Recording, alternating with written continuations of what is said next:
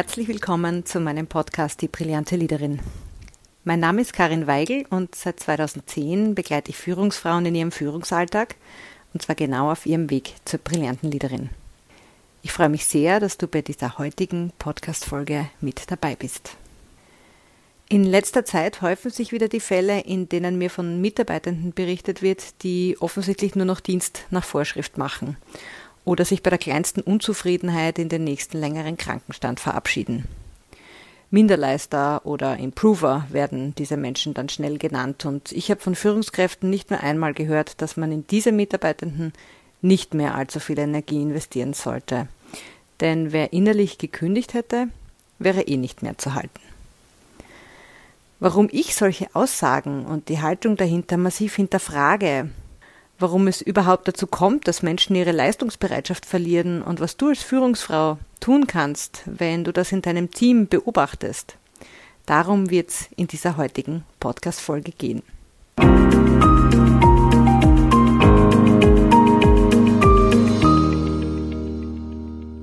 Meine persönliche Meinung ist, dass wir Menschen grundsätzlich selbst motiviert und leistungsbereit sind.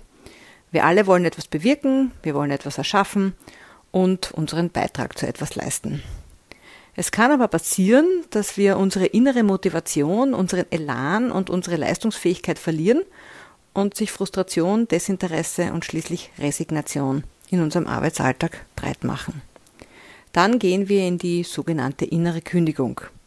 Dann machen wir Dienst nach Vorschrift, bringen uns kaum mehr ein, ziehen uns zurück und fühlen uns antriebslos. Denn wir fühlen uns in unserem Job und seinen Rahmenbedingungen gefangen. Die innere Kündigung ist ein Bewältigungsversuch, den Arbeitsplatz zu behalten und die ungünstige Arbeitssituation zu ertragen. Sie ist auch keine Frage des Alters oder der Qualifizierung, sondern betrifft alle Altersgruppen und Joblevel. Und sie kann viele Gründe haben. Zum Beispiel eine schon länger anhaltende Überlastung oder eine fehlende Perspektive oder häufige und intransparente Umstrukturierungen im Unternehmen Konflikte im Arbeitsumfeld, vor allem aber auch enttäuschte Erwartungen und ein wenig vertrauensvolles Verhältnis zur Führungskraft. Studien, zum Beispiel von Gallup, kamen zum Schluss, dass jeder fünfte Arbeitnehmende innerlich gekündigt hat. Und das noch dazu oftmals völlig unbemerkt. Das ist eine ganze Menge Menschen. Stell dir mal dein Team vor. Wie viele wären das denn statistisch in deinem Fall? Die Studien kamen auch zum Schluss, dass ein wesentlicher Faktor für die innere Kündigung auf mangelnde Führungsarbeit zurückzuführen sei. Dazu passend auch der bekannte Spruch People join companies, but they leave managers. Also auf Deutsch in etwa so Menschen entscheiden sich für ein Unternehmen, aber verlassen es dann wegen der Führungskraft. Warum kommt es überhaupt zu einer inneren Kündigung? Wenn Mitarbeitende eingestellt werden, wird nicht nur ein formaler schriftlicher Arbeitsvertrag geschlossen, sondern unbewusst auch ein informeller psychologischer Vertrag. Und zwar von beiden Seiten, vom Unternehmen und dem neuen Mitarbeitenden. Der neue Mitarbeitende erwartet sich beispielsweise ein gutes Arbeitsumfeld, Wertschätzung, realistische Ziele, Spaß im Team und ein leistbares Arbeitspensum. Aber auch die Führungskraft hat natürlich Erwartungen, das kann Loyalität sein, Flexibilität und natürlich Engagement und Leistungsbereitschaft.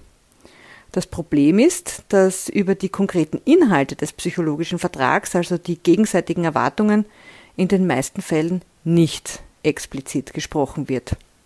Und dennoch wirken sie täglich. Leistung ist nämlich eine geteilte Verantwortung zwischen Mitarbeitenden und dem Unternehmen bzw. der Führungskraft. Und wenn die Leistung eines Mitarbeiters nachlässt, dann hat das immer auch ganz viel mit der Führung zu tun. Das Unternehmen oder auch die Führungskraft stellt die Rahmenbedingungen, der Mitarbeitende bringt Know-how, Zeit, Energie und seine oder ihre Motivation mit. Wenn die Rahmenbedingungen so gestaltet sind, dass Leistung und Beiträge zum Beispiel nicht gesehen oder anerkannt werden, dass es zu wenig Wertschätzung und stattdessen Druck, wenig Feedback und gleichzeitig hohe Ansprüche gibt, dann kann das zur Folge haben, dass Mitarbeitende ihre Beiträge herunterzuschrauben beginnen. Der Grund dafür ist, dass der gefühlte Ausgleich, also Leistung gegen zum Beispiel Anerkennung, aus dem Gleichgewicht gerät und nicht wieder in Balance gebracht wird. Der psychologische Vertrag wird also in der Wahrnehmung des Mitarbeitenden nicht eingehalten und diese Wahrnehmung bleibt meist selbst unbewusst und damit auch unausgesprochen. Wenn ein solches Verhalten zu lange unbesprochen bleibt, resultiert das in innerer Kündigung. Und die ist eben ein schleichender Prozess, denn die eigentliche Ursache ist oft gar nicht klar, denn der Prozess hat schon lange vor der inneren Kündigung begonnen. Die betroffene Person spürt weniger Elan, übernimmt weniger Eigeninitiative, sagt zu allem Ja und Amen, statt Dinge kritisch zu hinterfragen. Das Engagement geht verloren und der Mensch fühlt sich zusehends energielos, wenn er oder sie an den Job denkt oder in der Arbeit ist. Es ist also eine Summe aus vielen ungeklärten Kleinigkeiten, die nicht zu unterschätzen sind. Die innere Kündigung ist zumeist kein rational gesteuerter Prozess, bei dem sich jemand denkt, so, ich mache jetzt einfach mal weniger und dann werdet ihr schon sehen, Vielmehr ist es das Zusammenspiel aus eben den unerfüllten Erwartungen und emotionalen Bewertungen. Meist geht auch die Frage nach dem Sinn und der Sinnhaftigkeit des eigenen Beitrags verloren. Und das ist eben oft die Frage von zu wenig Anerkennung, zu wenig konstruktivem Feedback, zu wenig Handlungsspielraum und gefühlter Freiheit. Es fehlt dann das Gefühl, eingebunden zu sein, gesehen zu werden und auch mitentscheiden zu können. Und stattdessen bleibt nur noch das Gefühl, funktionieren zu müssen. Statt jemanden für ein solches resigniertes Verhalten zu verurteilen, wäre es an der Führungskraft, dies als Hilferuf zu sehen und das Thema konstruktiv zu adressieren. Was bedeutet das also für ein Unternehmen, wenn Mitarbeitende innerlich kündigen? Interessanterweise glauben Manager von der eigenen Firma, dass nur maximal 10% der Menschen innerlich gekündigt haben. Studien, wie zum Beispiel von Gallup für Deutschland, und ich denke in Österreich wird es sehr ähnlich aussehen, zeigen aber ganz andere Zahlen. Nämlich fast 70 Prozent der Mitarbeitenden verrichten nur Dienst nach Vorschrift. 16 Prozent fühlen sich emotional nicht mehr an das Unternehmen gebunden und nur 15 Prozent fühlen sich überhaupt noch voll engagiert und der Firma emotional zugehörig. Interessanterweise wird darüber nur in wenigen Unternehmen gesprochen, denn rund 70 Prozent der Unternehmen ignorieren offenbar diesen Zustand. Ich habe erst kürzlich wieder in der Begleitung eines Unternehmens von zwei Führungskräften gehört, dass man die, die innerlich gekündigt haben, ruhig ziehen lassen kann. Denn da würde ohnehin nichts mehr draus. Also möglichst keine Aufmerksamkeit investieren und das Thema einfach ignorieren. Das ist aber ein gefährlicher Trugschluss, denn die Betroffenen sind auch oft sehr erfahrene und loyale Mitarbeitende, die man eigentlich nicht verlieren möchte. Mir stellt sich dann die Frage, warum gerade loyale Mitarbeitende mit langer Firmenzugehörigkeit plötzlich seitens ihrer Vorgesetzten quasi aufs Abstellgleis gestellt werden. Mitarbeitende, die demotiviert sind, achten also nicht mehr auf Qualität. Sie teilen kein Wissen, haben zunehmende Fehlzeiten und Krankenstände, ich denke, du kannst dir schon ausmalen, was das mittelfristig bedeutet. Und zudem ist innere Kündigung hoch ansteckend, weil die anderen im Team das natürlich mitbekommen. Und dann wird hinter dem Rücken der betroffenen Person gesprochen und sich darüber beschwert, dass ein solches Verhalten unter Anführungszeichen geduldet wird.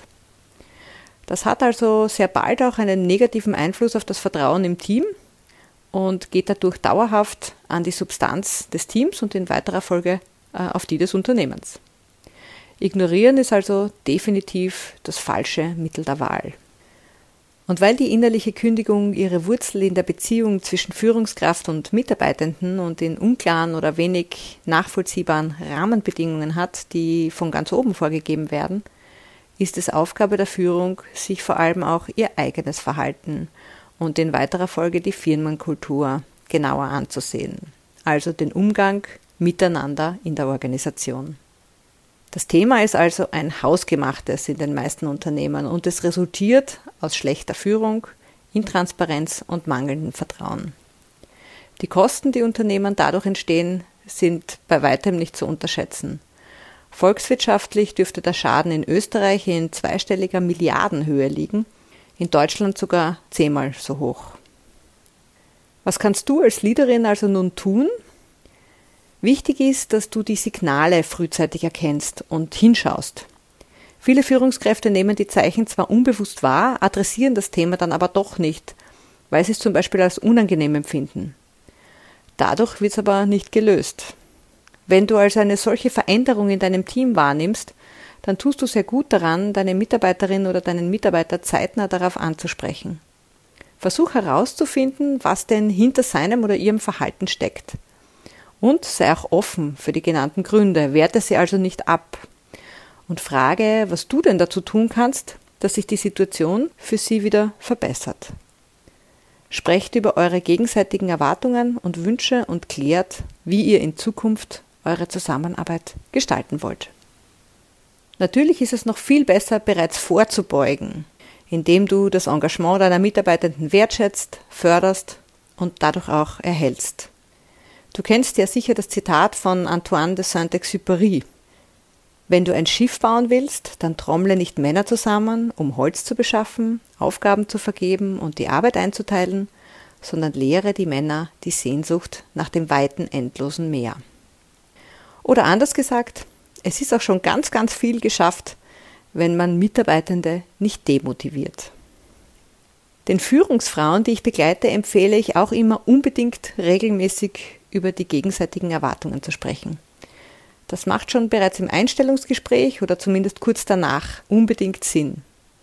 Damit ihr nämlich beide Klarheit über den psychologischen Vertrag habt und wisst, was ihr voneinander erwarten könnt und auch was nicht. Zusammengefasst also, Innere Kündigung ist meist ein unbewusster Hilfeschrei deiner Mitarbeitenden und braucht Aufmerksamkeit und ein ehrliches Gesehenwerden.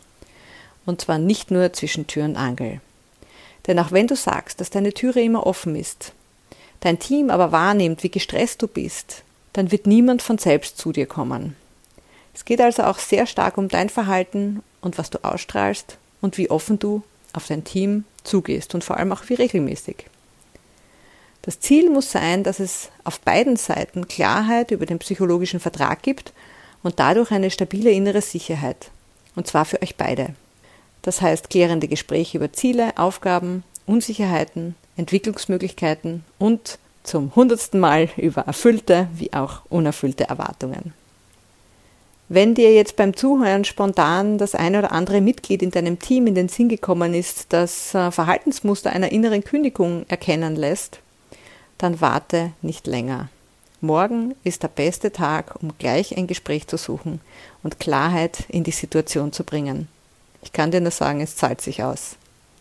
Ich wünsche dir dabei alles, alles Gute. Herzlichst, deine Karin.